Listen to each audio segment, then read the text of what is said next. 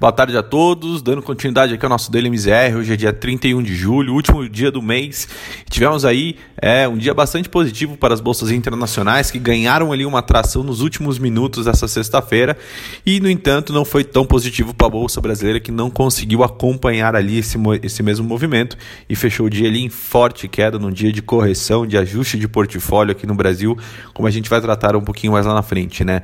É, o dia ele começou bastante negativo, com o mercado internacional é, preocupado ali com a aparição de novos casos de coronavírus, tanto na Europa quanto na Ásia, então ali com uma maior é, cautela por conta do investidor, saindo ali um pouco dos ativos de riscos. Entanto, esse cenário ele foi um pouco revertido é, no final, com as ações das maiores empresas americanas ali disparando e favorecendo ali para o fechamento positivo do índice. Né?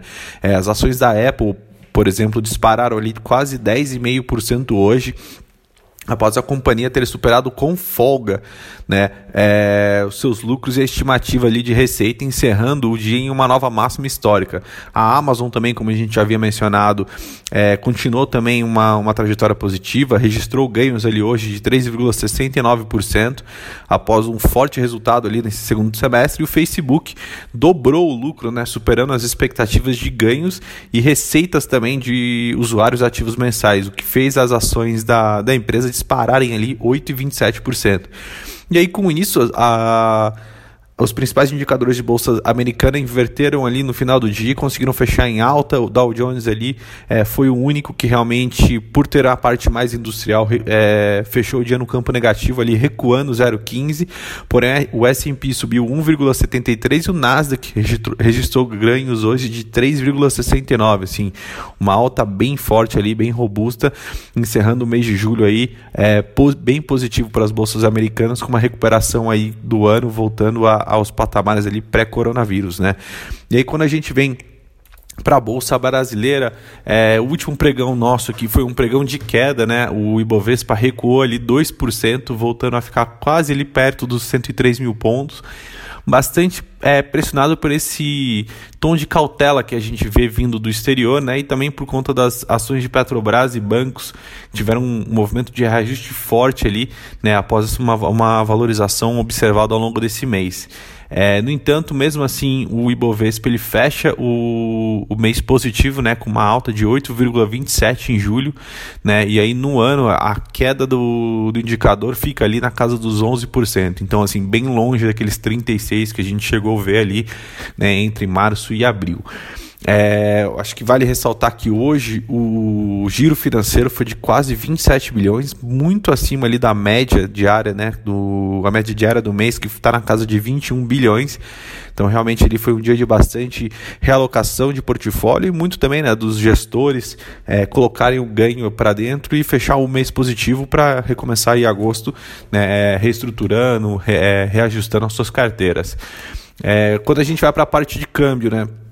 O dólar ele vem é, realmente se enfraquecendo de forma globalmente e faz ali com que o real tenha tido, com que o real tenha ali ah, o melhor desempenho em 2020, né?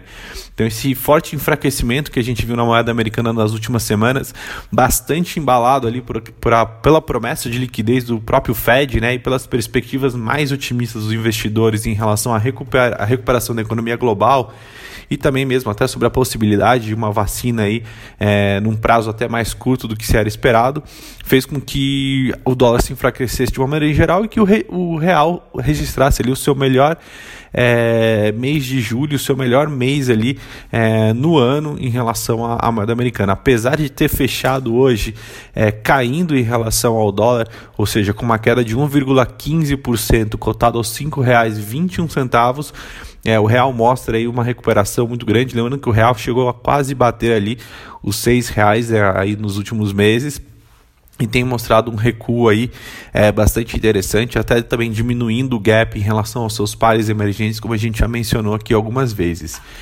E aí na parte de juros, como a gente disse ontem, os juros eles seguem ali uma tendência é, de queda, né? É, muito acompanhada pela, pela expectativa de juros mais baixos lá fora, ou seja, que o Fed mantenha né, o seu os seus juros também em mínimas históricas por mais tempo, ali entre a banda de 0 e 0,25.